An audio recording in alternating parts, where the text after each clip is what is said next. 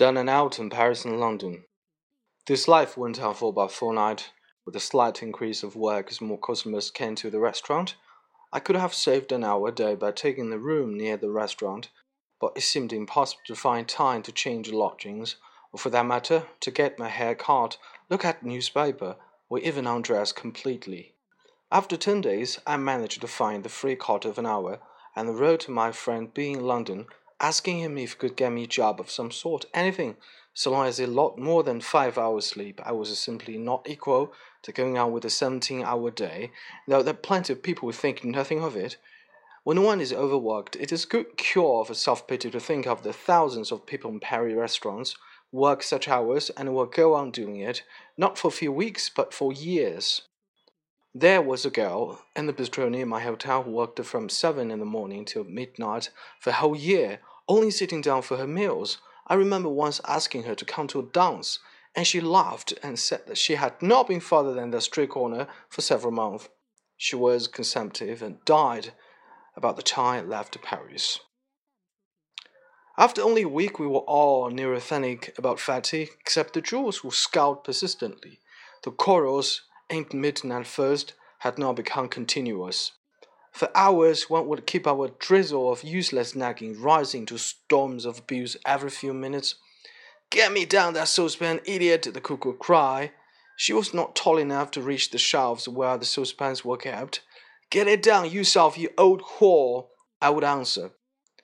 Such remarks seemed to be generated spontaneously from the air of the kitchen. We quarreled over things of inconceivable pettiness. The duster bin, for instance, was an unending source of quarrels. Whether it should be put where I wanted it, which was in the cook's way, or where she wanted it, which was between me and the, the sink. Once she nagged and nagged until at last, in pure spite, I lifted the dustbin up and put it out in the middle of the floor, where she was bound to trip over it. Now, you cow, I said, move it yourself. Poor old woman, it was too heavy for her to lift, and she sat down, put her head on the table, and burst out crying. And jeered at her. This is the kind of effect that fatigue has upon one's manners.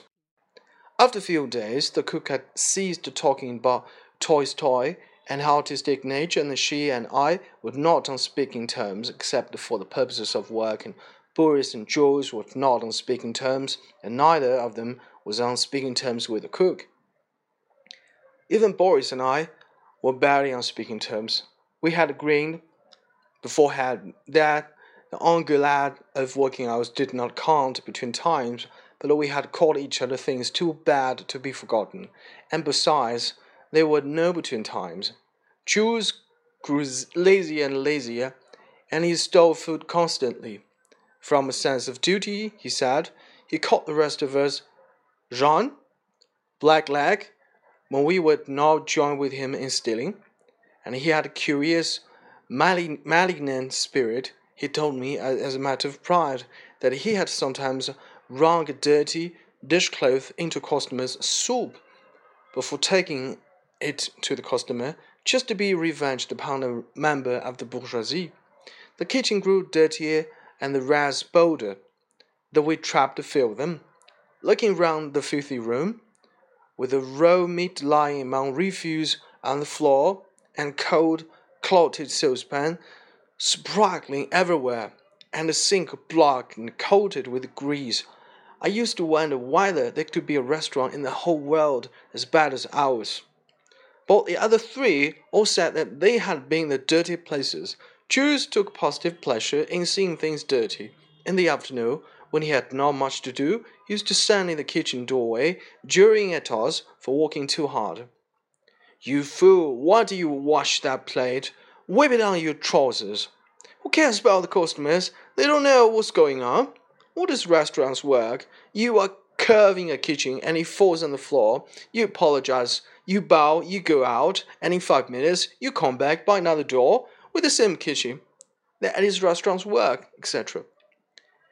And strange to say, in spite of all these filth and incompetence, the auberge du Jehan Cottard was actually a success. For the first few days, all our customers were Russians, friends of the patrol, and these were followed by Americans and other foreigners, no Frenchmen.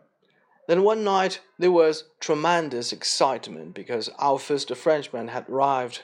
For a moment our quarrels were forgotten and we were all united in the effort to serve a good dinner.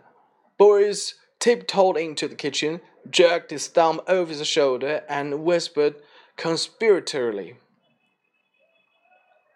Hey, attention en français! A moment later, the patron's wife and whispered, Attention en français! See that he gets a double portion of all vegetables. While the Frenchman, Ed, and the patron's wife stood behind the grill of the kitchen door and watched the expression of his face. Next night, the Frenchman came back with the two other Frenchmen. This meant that we were earning a good name. The, the surest sign of a bad restaurant is to be frequented only by foreigners.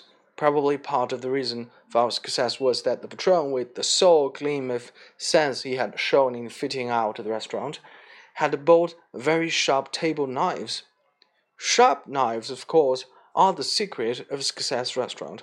I am glad that these happened, for it destroyed one of my illusions, namely the idea that Frenchmen know good food when they see it, or perhaps we were a fairly good restaurant by Paris standards in which case the bad ones must be past imagining. In a few days after I had written to B, he replied to say that there was a job he could get for me.